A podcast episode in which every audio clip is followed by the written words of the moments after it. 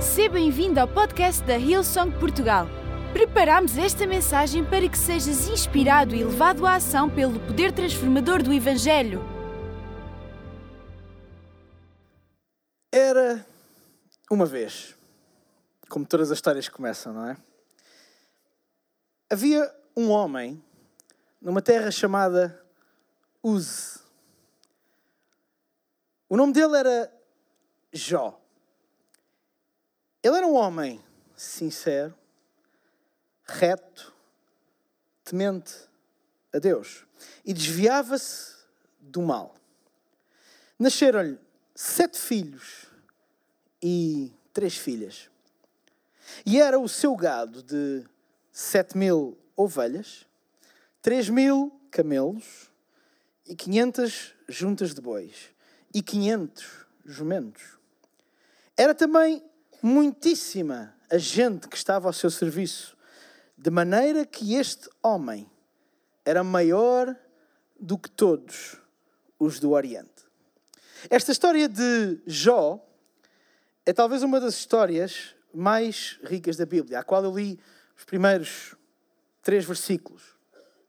É também uma das mais estranhas, não tanto pelo seu conteúdo, já lá vamos, mas porque é talvez dos poucos livros, se não mesmo o único livro do Antigo Testamento que é dedicado não a um profeta, não a um rei, não a uma história de um país, neste caso de Israel ou de um dos povos que existia na altura, mas é a história de um multimilionário. Porque era isso que Jó era. Jó era um milionário. Jó era o homem que mais posses e, por consequência, mais influência tinha em toda aquela região a que se chamava Oriente.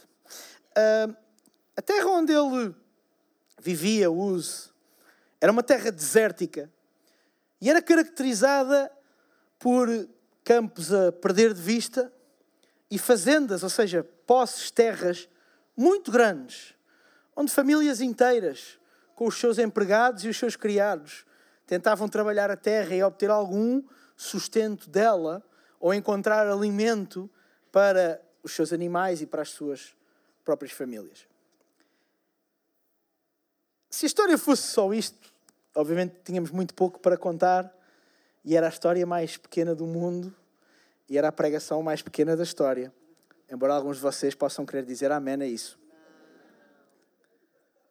Mas a verdade é que a história de Jó, ela é tão rica que ela merece que nós nos debrucemos tanto quanto o tempo permite hoje sobre ela.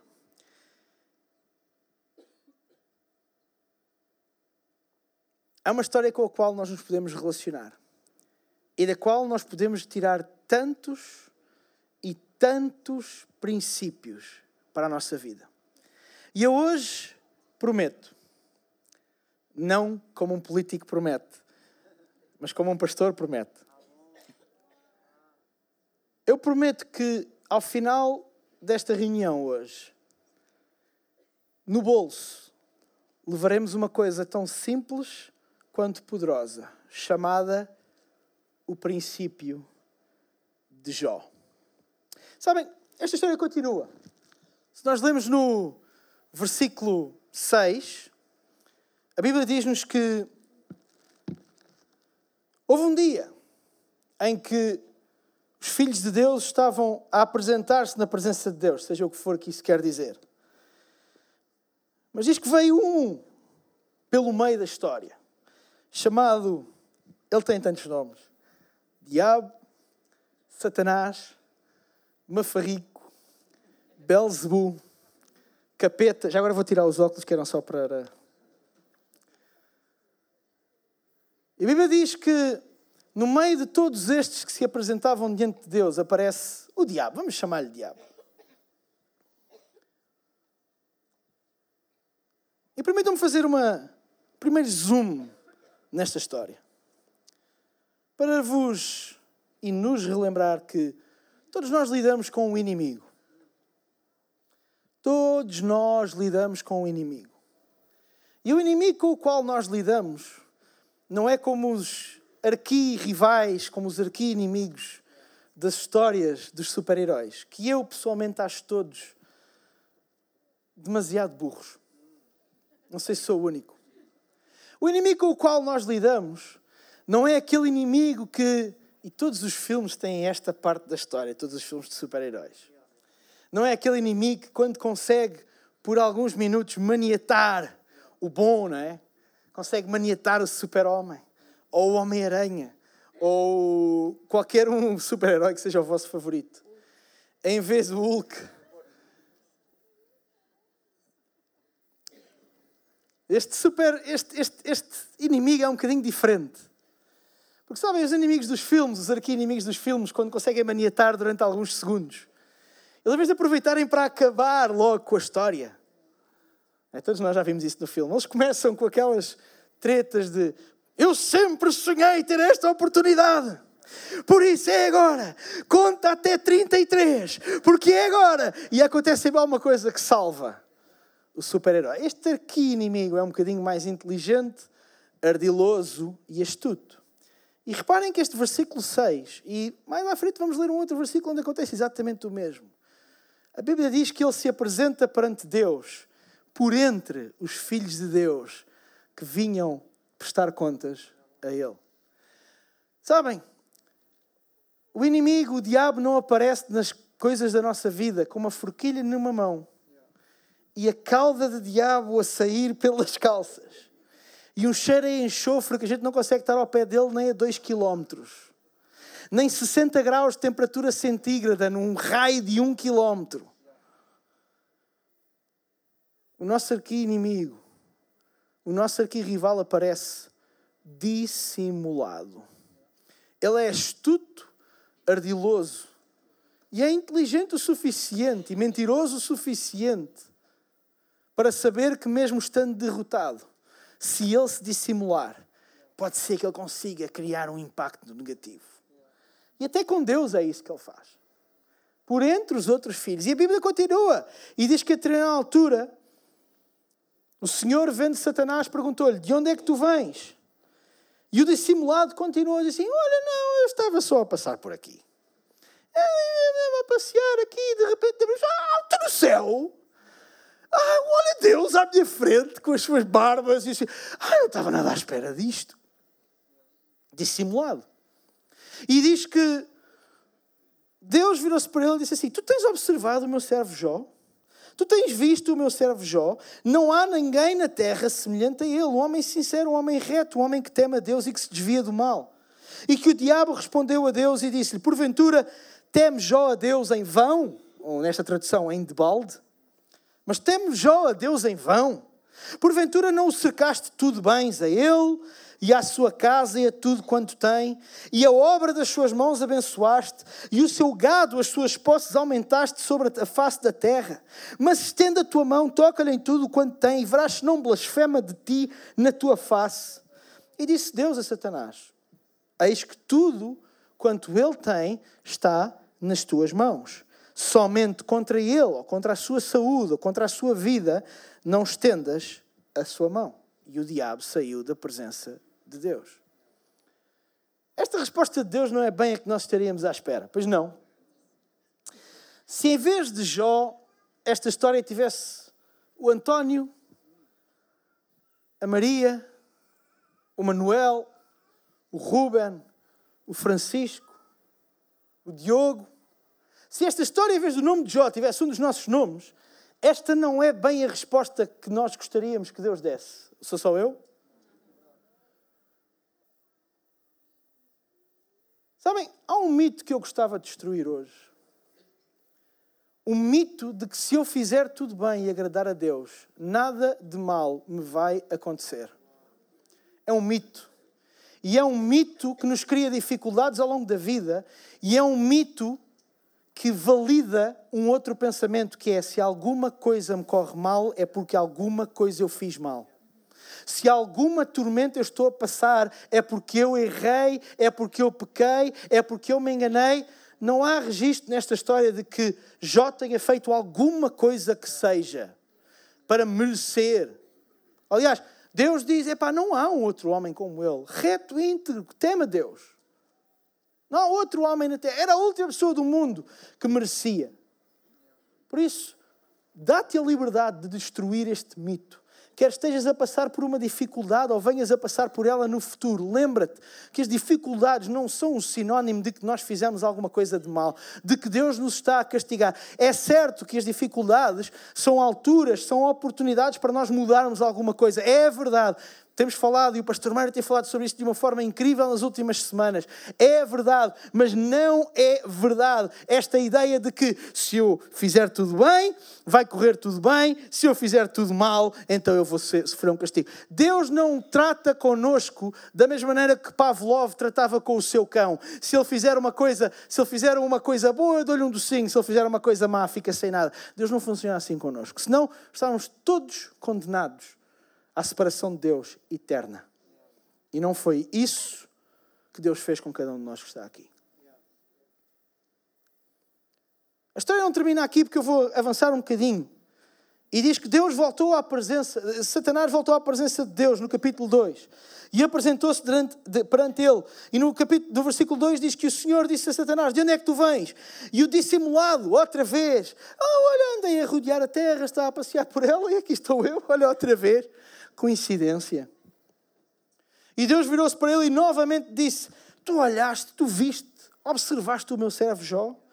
Ninguém há na terra semelhante a ele, um homem sincero, um homem reto, um homem temente a Deus, que se desvia do mal e que retém a sua sinceridade, mesmo que tu o tenhas incitado contra mim para o consumires sem causa.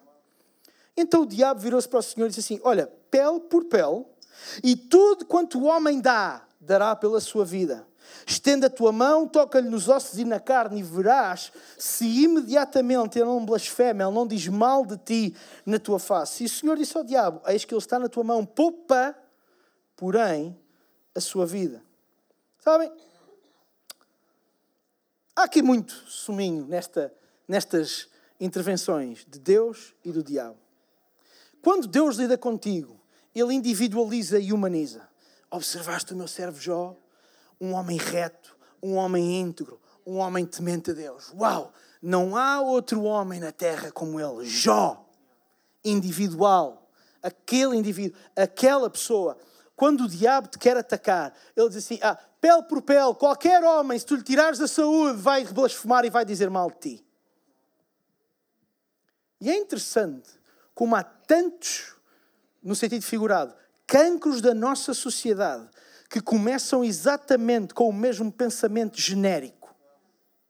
Há tantos cancros na nossa sociedade que começam exatamente porque alguém, de uma forma demoníaca, diabólica, generaliza um determinado tipo de pessoas. Os portugueses são todos assim. Os ciganos são todos assim. Os afrodescendentes são todos assim. Os europeus são todos assim a corrente antissemita eh, eh, que se ficou conhecida e que ganhou dimensões incríveis, embora seja historicamente muito mais antiga do que isso, na Segunda Guerra Mundial com o Holocausto, começa quando alguém na Alemanha, no final dos anos 20, a seguir a uma grande depressão que estava a colocar toda a gente em fome absoluta num país que se tinha habituado a ser rico e próspero, alguém começou a olhar para os judeus como se, que eram, a maior parte deles eram comerciantes, muitos deles tinham negócios próprios, e começou a dizer: eles são avarentos, eles estão a roubar o dinheiro aos alemães, e com isto inicia-se uma ordem, inicia-se um levantamento que acaba com 6 milhões de judeus a serem chacinados em câmaras de gás e de outras formas. Porquê? Porque de repente alguém disse: todos os judeus são assim. Isto é uma característica de todos eles. E isto é o que o diabo faz. Todas as pessoas são assim. Todo aquele grupo de pessoas é assim. O racismo começa assim. A xenofobia começa assim. Sempre. Ou quando, por exemplo, e nós somos um povo português, embora aqui muita malta que vem do Brasil e de outras colónias até portuguesas, mas os portugueses são um povo, um povo que colonizou muitos, muitas outras geografias. E a determinada altura da colonização, os povos, e não foi só Portugal, foram praticamente todos os, os países europeus que colonizaram, começaram a pensar assim: este, as pessoas deste sítio não têm capacidade para mandar nelas próprias, para criar as suas próprias leis, então vamos nós impor a nossa vontade em cima deles.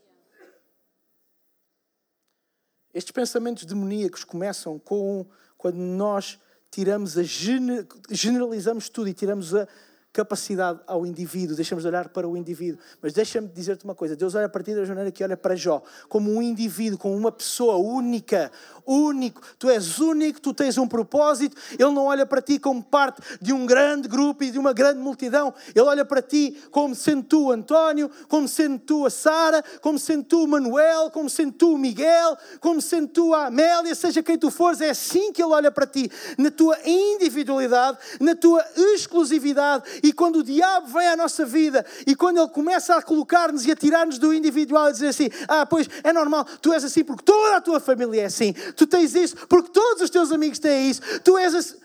Rejeita isso porque Deus criou-te individualmente. E deixa-me dizer-te uma coisa. Esta, estas duas histórias com o diabo mostram-nos como é que o diabo faz as coisas. O diabo nunca aparece de maneira que nós olhamos, olha, é o diabo, pá! Não é assim que funciona. Ele sabe que nós também não somos burros e que Deus nos deu uma coisa incrível que todos devíamos usar todos os dias da nossa vida, chamada cérebro, e que nós sabemos discernir. Ele é dissimulado, ele é astuto e ele muitas vezes não vem a cheirar a enxofre, mas vem em forma de um formato de pensamento que nós assumimos como nosso. A crença limitante alguma coisa que nós nos habituamos a acreditar e que nos limita e que nos retira o nosso potencial na totalidade. Não é nada mais, nada menos do que nós conformarmos-nos a alguma eh, forma, a algum formato de pensamento que o diabo colocou na nossa cabeça e que trouxe à nossa vida de alguma maneira, ou através de alguém, ou através de alguma circunstância, ou através de alguma coisa que aconteceu na nossa vida. E nós às vezes estamos à procura do enxofre e estamos à procura da forquilha, mas cedemos ao diabo nos detalhes e nos intervalos. E há um, há um, há um provérbio português que diz que o diabo às vezes está nos detalhes. E sabem que mais? É verdade, o diabo muitas vezes vem nos detalhes, vem naqueles intervalos, quando nós não vemos nada, quando nós demos por garantido e de repente olhamos e há padrões de pensamento que nós assumimos como nossos e que nos puxam para trás e nos impedem de chegar a algum lado. Por isso tu estás à espera que o inimigo venha a ti de uma maneira que tu consegues vê-lo e cheirá-lo ao longe, deixa-me dizer-te, ele é muito mais astuto, ele é muito mais capaz de se dissimular do que às vezes nós pensamos.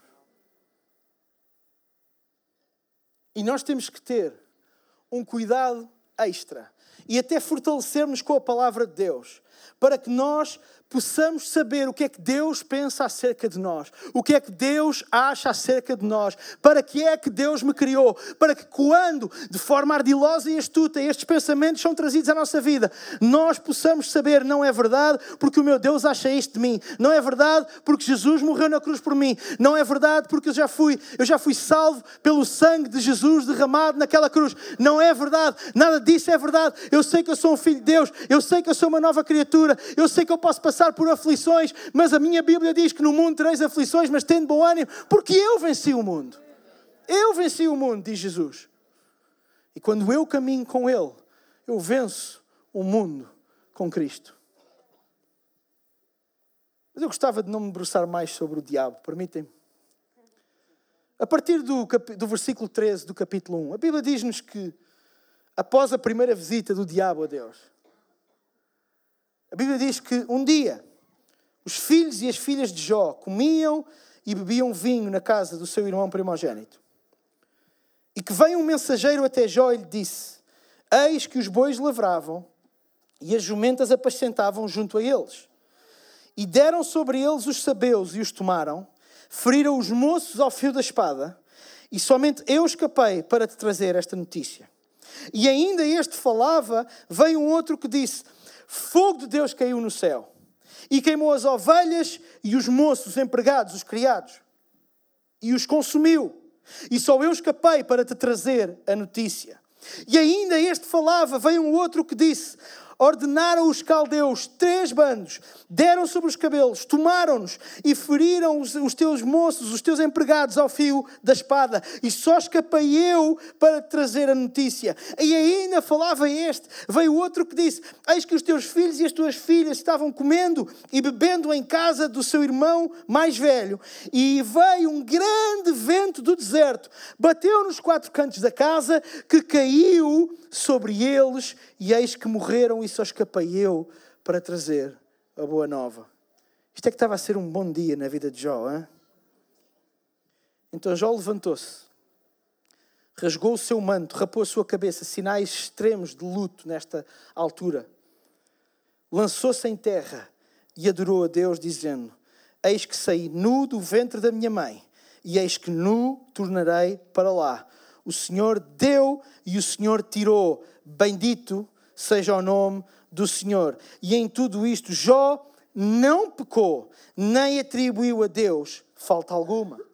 E eis que o diabo vai a segunda vez a Deus e diz-lhe aquilo, e ok, então se tocares na saúde dele, vais ver que de certeza que ele, à primeira oportunidade, vai dizer mal de ti. E então no capítulo 2, no versículo 7, diz-nos o que é que aconteceu. Diz que o diabo saiu da presença de Deus, feriu a Jó com uma chaga maligna, desde a planta do pé até ao alto da cabeça. Jó tomou um pedaço de telha para com ele raspar as feridas e sentou-se no meio das cinzas. E a tua sua mulher virou-se para ele e disse: Ainda retens a tua sinceridade? Noutras traduções, ainda mantens a tua integridade? Ao que Jó respondeu: Como fala qualquer doida, assim falas tu receberemos. Maridos, não aproveitem. Ok?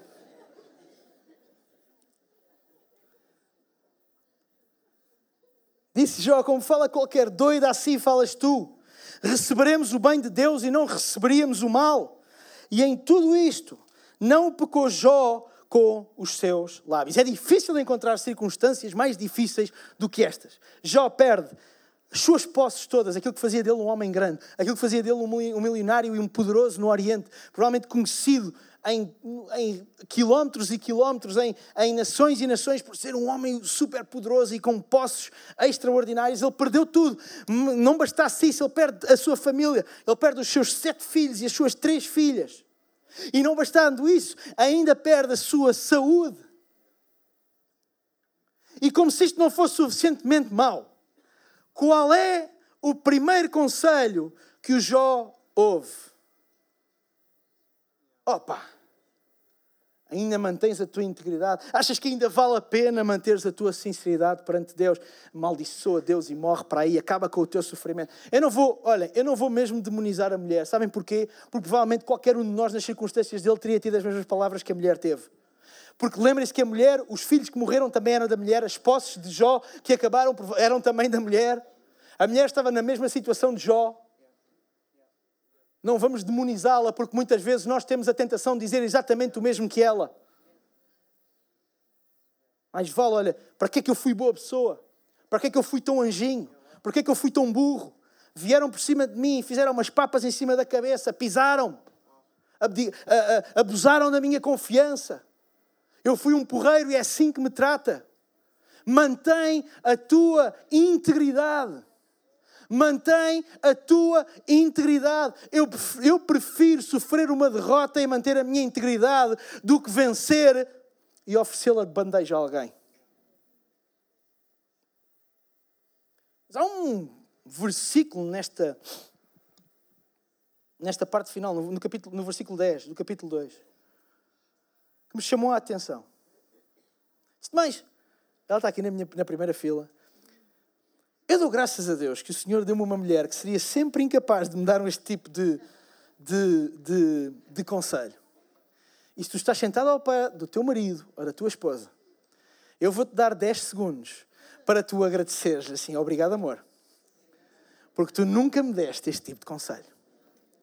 E se tu mantiveres o silêncio agora, eu aconselho das duas, uma. Espero que sejas solteiro. Mas nada te impede de falar em fé. Olha à tua volta. Muito obrigado.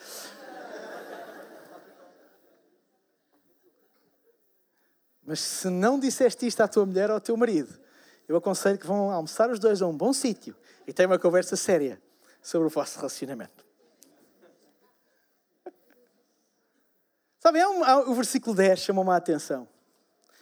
Porque a Bíblia, uh, no capítulo 1, fala de que uh, Jó não pecou no seu.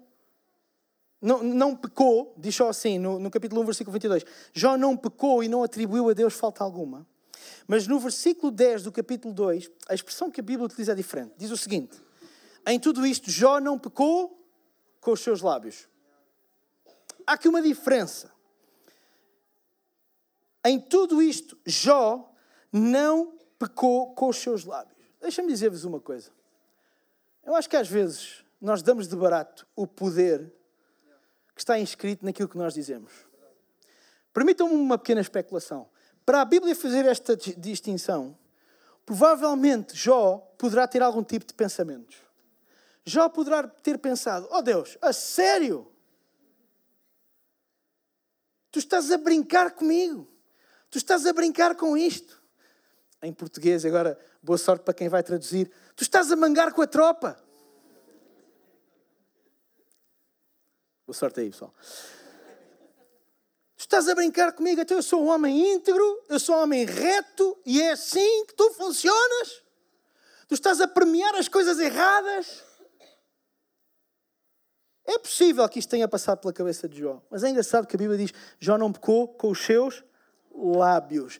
Ele não disse nada que pudesse indiciar que ele estava a rebelar contra Deus, ou que ele estava a amaldiçoar Deus, ou que ele estava sequer a ir contra Deus. Ah!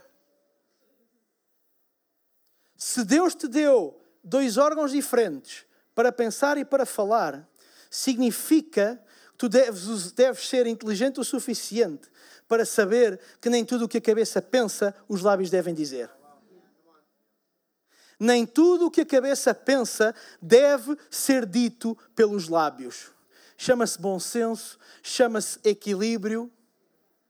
E se tu queres construir uma reputação, e se tu queres construir uma vida para lá da tempestade que tu estás a passar em determinado momento, lembra-te que aquilo que tu dizes tem muito, mas mesmo muito poder. É por isso que é muitas vezes quando eu passo por uma situação e eu tenho a oportunidade de falar com alguém e eu desabafo, mesmo que isso não tenha resolvido nenhuma situação, mesmo que a pessoa à minha frente não tenha a capacidade de resolver, nem se a situação se tenha alterado, muitas vezes nós nos sentimos aliviados. Porquê? Porque o simples acto de verbalizar confere alguma coisa, até à nossa alma. O simples facto de eu abrir a minha boca e eu dizer alguma coisa muito, mas mesmo muito cuidado, para que aquilo que tu dizes seja ponderado e não seja exatamente às vezes aquilo que tu pensas, mas tu possas colocar aquilo que tu pensas à luz daquilo que tu acreditas, da palavra de Deus na qual tu acreditas, no sangue redentor de Jesus no qual tu acreditas, no propósito maior para o qual Deus te criou, no qual tu acreditas. E tu dizes assim: é verdade, na minha cabeça eu até estou a passar por dúvidas, eu estou a olhar e a pensar, mas que raio Deus está a fazer na minha vida? Mas não abras a tua boca para dizer isso. Abra a tua boca como fez Jó, o Senhor deu, o Senhor tirou, bendito seja o nome do Senhor. Ele lá sabe o que é que está a fazer. Se eu fazia de maneira diferente, ah, podem crer que eu fazia. Mas é por isso que Ele é Deus e eu não sou. É por isso que Ele é Deus e eu não sou. É por isso que eu perco tempo na minha vida quando eu tento controlar coisas que estão nas mãos de Deus serem controladas. Quando eu apenas tenho que olhar e dizer assim: Deus, se é a tua vontade, é a tua tempestade, é a tua dificuldade, é aquilo que tu enviaste para a minha vida, eu vou acreditar o suficiente que há um propósito nisto, mesmo que os meus olhos não o estejam a ver, eu vou dizer: O Senhor deu, o Senhor tirou, bendito seja o nome do Senhor. E a partir deste momento nós começamos a preparar o nosso coração para aquilo que vai vir a seguir à tempestade, porque sabes que mais? Há uma vida depois da tempestade. Há uma vida depois da tempestade. E as tempestades têm chuva, têm nevoeiro. As tempestades, se vocês já conduziram debaixo de uma, de uma tempestade, sabem que há uma coisa que é diminuída muito, que é a visibilidade. E com visibilidade diminuída nós tomamos piores decisões.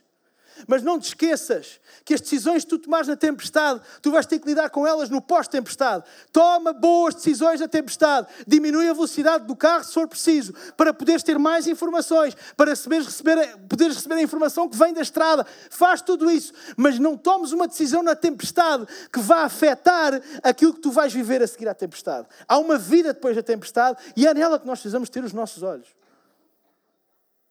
Bendito seja o nome do Senhor. Há três coisas que Jó faz e que eu acredito que são aquilo que leva ao versículo ao capítulo 42 que nós vamos ler daqui a pouco. Jó carrega um coração que no meio de perder tudo na sua vida é capaz de fazer esta oração: Bendito seja o nome do Senhor. Jó agarrou-se à sua integridade, porque mesmo quando a mulher disse assim: Opa, hum, ah, valeu a pena? Valeu a pena seres boa pessoa. Valeu a pena seres íntegro. Valeu a pena amares a Deus. Valeu a pena. Jó diz: Olha, assim como um doido fala, falas tu, mulher. Assim como um doido fala, falas tu. Alguma vez eu vou abdicar da minha integridade só porque as coisas não estão a correr como eu gostaria que corressem. Ou só porque as coisas estão a correr muito pior do que eu gostaria que, que, que corressem. Alguma vez eu vou abdicar da minha integridade.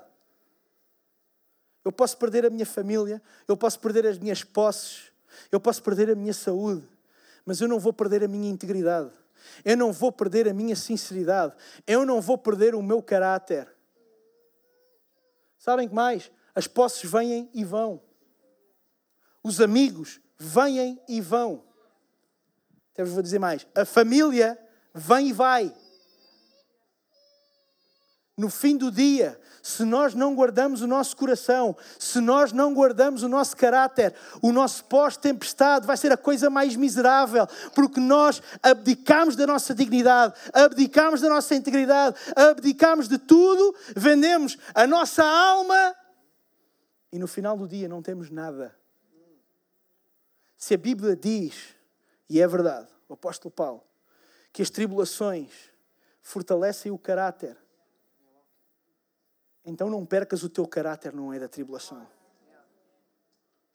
Eu prefiro chegar ao fim da tempestade, todo rasgado, todo escalavrado, todo partido, mas com uma integridade e um caráter. Do que chegar todo limpinho cá fora e ter perdido a minha dignidade. E ter perdido quem eu sou. E ter-me esquecido de que foi Deus que me trouxe até aqui. Foi Ele que me deu tudo o que eu tenho. Ele tirará aquilo que Ele quiser tirar à altura que Ele quiser. E bendito seja o nome dEle por isso. Sabem, eu não tenho tempo para ler os 42 capítulos do versículo de Jó. E vocês dizem Amém. Mas o, o, o, livro de Jó é muito interessante. A seguir a esta passagem, diz que Jó, Jó, Jó ficou doente e que vieram três amigos falar com ele. Três amigos falar com ele. Um, tenho que ir às minhas cábulas, desculpem. Elifaz, Bildad e Zofar. Três nomes de medicamento fantásticos. Não sei se há aqui alguém da propaganda médica. Bildad, Elifaz e Zofar. E é engraçado porque eles os três são pessoas diferentes. Eu, eu vou explicar rapidamente o que é que acontece nos 30 e tal capítulos, onde há uma conversa entre Jó e estes três, estes três amigos.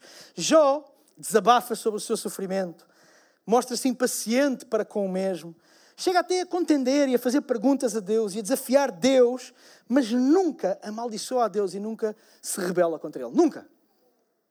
Ele faz, por seu turno, amigo de Jó.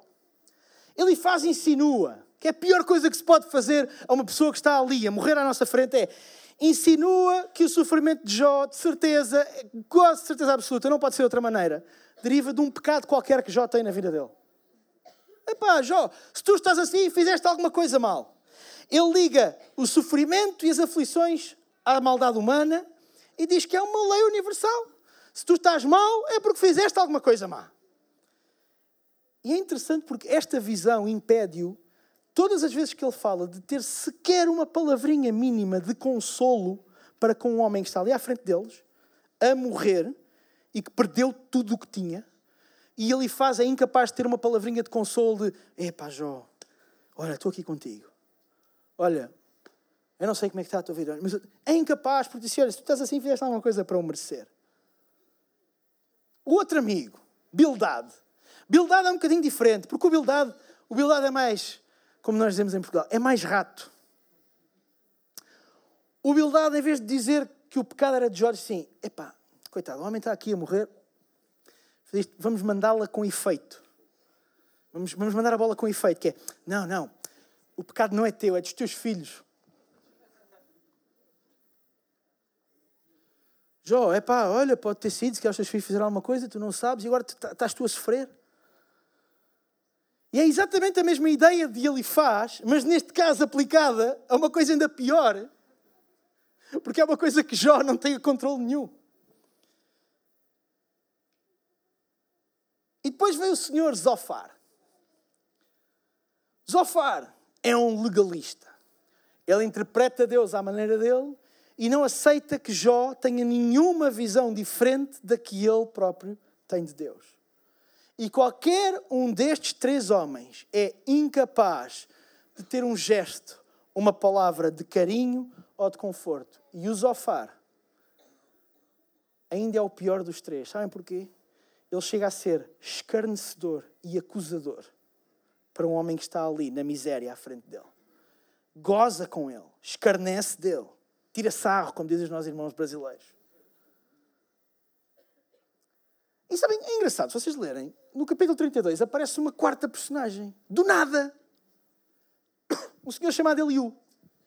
Do nada. Ele não foi mencionado antes, ele não é mencionado depois.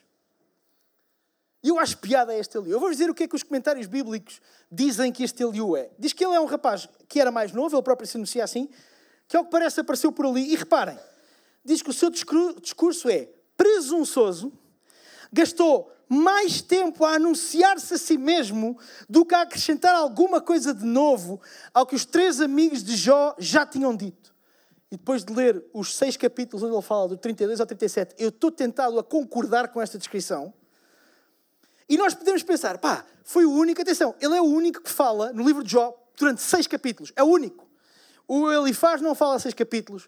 O Bildad não fala seis capítulos. O Zofar não fala seis capítulos. Eu nunca pensei dizer esta frase que acabei de dizer. Bildad não fala seis capítulos. Zofar não fala seis capítulos. Ele fala durante seis capítulos. E sabe o que é, que é mais estranho? No capítulo 42, quando Deus se vira para Jó e diz assim: Jó, tu nunca me amaldiçoaste mas estes teus três amigos, eu vou-te dizer uma coisa: se tu não oras por eles, é bom que tu ores por eles, porque senão, e deixes sacrifícios por eles, porque senão eu vou acabar com eles. Então reparem, Deus nem sequer menciona o Eliú. Nada. Vão lá ver no capítulo 43. Zero. O Eliú parece uma fumaça que chegou e que se foi embora foi tão presunçoso. A Bíblia diz que ele não acrescentou, a Bíblia, o comentário bíblico diz que ele não acrescentou nada de novo ao que os outros vieram dizer. Que ele vem e anuncia-se e apresenta-se com, com uma grande pompa. Eu, ele, o mais novo, uh -huh, devia parecer um pavão. E foi tão vaziozinho que Deus, eu não sei o que é que Deus fez ao Eliú, mas nem sequer mencionou, nem sequer mencionou quando disse: Olha, Jó, vai orar e vai oferecer sacrifícios pelos teus três amigos, porque o que eles fizeram aqui não se faz. E eu estou desagradado com eles. Qual dos quatro amigos é que nós somos? Desculpem a pergunta incómoda, não é? Qual dos quatro amigos é que nós somos? É que às vezes somos, somos tentados é quando alguém está na lama dizer assim: Tu estás na lama porque tu fizeste alguma coisa para estar aí. Ah, calhar sou eu, desculpem. Não me levem mal, prego para mim, pode ser? Ou às vezes, quando há alguém que está na lama, nós começamos a, alguma coisa aconteceu de mal na tua vida. Olha, se calhar não foste tu, mas se calhar é a igreja onde tu estás aí. Uh, eu avisei-te, pá, aqueles gajos da Austrália, pá. Ou se calhar ainda somos pior, somos o Eliú. É assim, alto, que eu sou Obrigado, filho. Eu sou uma referência. Eu tenho alguma coisa a dizer, hein? Deixem falar que eu tenho uma coisa a dizer. Tu estás a passar por essa dificuldade, mas qual é o quarto? Qual é o qual, qual, destes quatro? Que amigo é que nós às vezes somos? Vou dizer uma coisa. Se aos olhos de Deus é preferível isto, eu prefiro ser Jó do que prefiro ser qualquer um dos outros quatro. Eu prefiro passar pela tempestade, eu prefiro sair todo roto, amassado. Eu prefiro perder tudo o que eu tenho a ser qualquer um dos outros quatro. Sabem porquê? Porque depois no capítulo 42, Deus vira-se para Jó e diz assim: Tu, Jó, mas os teus amigos, os teus amigos, não. Faz alguma coisa por eles. E eu prefiro ser um Jó reto, íntegro, temente a Deus, que faz perguntas, que no meio da tempestade, sim, coloca coisas em cima da mesa, mas que não peca com os seus lábios, que diz bendito é o nome do Senhor, mesmo quando às vezes não está a sentir isso. Bendito é o nome do Senhor que me tirou o emprego que eu tinha. Bendito é o nome do Senhor que não me deu aquela casa.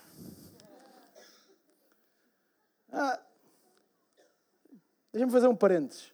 A Bíblia fala numa coisa chamada sacrifício de louvor. Vocês sabem o que é, o sacrifício de louvor? Louvor literalmente significa algum ato, algum gesto, algum ruído, alguma coisa que nós fazemos e que é perceptível. É este o significado de louvor. Sacrifício de louvor, sabem o que é? É eu expressar-me mesmo quando não me apetece. É eu expressar-me. Expressar louvor é expressar agradecimento a Deus. Expressar, ok? torná-lo físico, audível. Sacrifício de louvor é quando eu, cá dentro, a última coisa que me apetece é expressar algum tipo de alegria, mas mesmo assim, eu expresso. Isso é sacrifício de louvor. E sabem que mais? Quando nós sacrificamos os nossos lábios e dizemos aquilo às vezes que não estamos a sentir no nosso coração, nós pavimentamos caminho para mais tarde ou mais cedo sentirmos no nosso coração aquilo que devíamos estar a sentir desde o início. Eu entrei nesta jornada a prometer-vos uma coisa chamada princípio de Jó. Eu não me esqueci da minha promessa. Há princípios neste mundo. Há o princípio de Pareto que diz que aproximadamente 80% dos efeitos de uma coisa derivam de 20% das causas. Há um princípio, eu gosto deste princípio, o princípio de Peter, que diz que num sistema de hierarquia, que é onde nós, as nossas empresas muito provavelmente trabalham assim, nós poderemos ser promovidos, mas há sempre um degrau onde a promoção nos tornará incompetentes, porque já não temos competência para lidar com tudo o que temos. Eu sinto muito isso nesta igreja. E eu vou ler o capítulo 42, mas antes de terminar, porque eu quero que vocês guardem no vosso bolso o princípio de Jó. O capítulo 42, a partir do versículo 10, diz que quando Jó orou pelos amigos, Deus restaurou-lhe os bens e a felicidade. E com efeito, Deus tornou-lhe a dar em dobro tudo o que dantes possuía. E então, isto, isto chega a ser hilariante. Todos os seus irmãos, irmãs e antigos amigos que quando o desgraçado do Jó esteve a morrer não aparecem na história, mas agora que o homem tem o dobro do que tinha antes, vieram ter com ele para o confortar e consolar. Exato, que é agora é que ele precisa, não é? E festejaram juntos na sua casa o bem-estar que havia sido recuperado. É engraçado o coração de Jó. Veja o que é que diz a palavra de Deus: que isto o compensou de todas as suas tristezas e provas pelas quais o Senhor o tinha feito passar. Era tão fácil Jó ter dito: vocês não estiveram cá na hora da dificuldade, vocês também não estão cá na hora da celebração. Cada um deles redimiu-se e trouxe-lhe um presente em dinheiro e um anel de ouro. E agora escutem bem: desta forma, Deus abençoou Jó no fim da sua vida, mais do que no princípio. Passou a ter 14 mil ovelhas, 6 mil camelos, mil juntas de bois e mil jumentas. Deu-lhe igualmente mais sete filhos e três filhas. E em toda a terra não havia raparigas tão encantadoras como as filhas de Jó, às quais o seu pai as fez herdar em igualdade de direitos com os seus irmãos. E Jó viveu, depois disto tudo, mais 140 anos. O suficiente para poder ver os netos e ainda os bisnetos. E por fim, faleceu tendo vivido desta forma uma vida longa e boa. Há uma palavra que não é dita uma única vez, mas que é a chave do princípio de Jó. É a palavra restituição. A Bíblia diz que Jó teve em dobro, aquilo que ele tinha perdido. Deus restituiu a Jó mais do que aquilo que ele tinha perdido, e provavelmente Jó pensou: é o fim, acabou, eu perdi tudo. Mas a palavra de Deus diz que não, não foi o fim. Aliás, às vezes nós perdemos coisas porque nós fomos incapazes de discernir o inimigo que estava à nossa frente, porque ele era astuto e não veio da maneira que nós pensávamos que ele vinha. Às vezes nós perdemos coisas porque as próprias circunstâncias da vida nos roubaram, nos pregaram uma rasteira, nos fizeram tomar uma má decisão. Às vezes nós perdemos até os nossos sonhos. Porque alguma coisa aconteceu e se desmoronou, porque veio uma dificuldade tão, tão grande à nossa vida que nós não conseguimos lidar com isso. Deixa-me dizer-te que tudo isto acontece a todos nós que estamos neste auditório e a todos os outros quase 8 mil milhões de pessoas que vivem este mundo. Nós passamos a vida a perder coisas coisas às vezes que foram ganhas com o nosso esforço, com a nossa dedicação, com o nosso suor, coisas às vezes que nos foram roubadas, sim. Mas Deus tem uma palavra para ti hoje. E tem uma palavra para mim hoje. E essa palavra é restituição. Restituição. E enquanto eu peço à banda para subir, eu quero ser muito franco contigo hoje. Sabes que mais? Porque se tu não perdeste alguma coisa na tua vida, tu vais perder alguma coisa a ter na altura do caminho. Desculpa as notícias, mas é verdade. Porque se nós não perdermos, Deus nunca terá a possibilidade de nos restituir mais ainda do que aquilo que nós já tivemos. A palavra de Deus diz que a glória da segunda casa será maior do que a primeira. A glória daquilo que nós ainda vamos ver será maior do que a glória daquilo que nós vimos ou que tivemos e que perdemos. E é essa confiança em Deus que nós precisamos de carregar na nossa vida. Esperamos que esta mensagem tenha sido desafiante e inspiradora. Se queres saber mais sobre a Hillsong Portugal, segue-nos nas redes sociais Facebook, Instagram e Twitter ou visita o nosso site em hillsong.pt.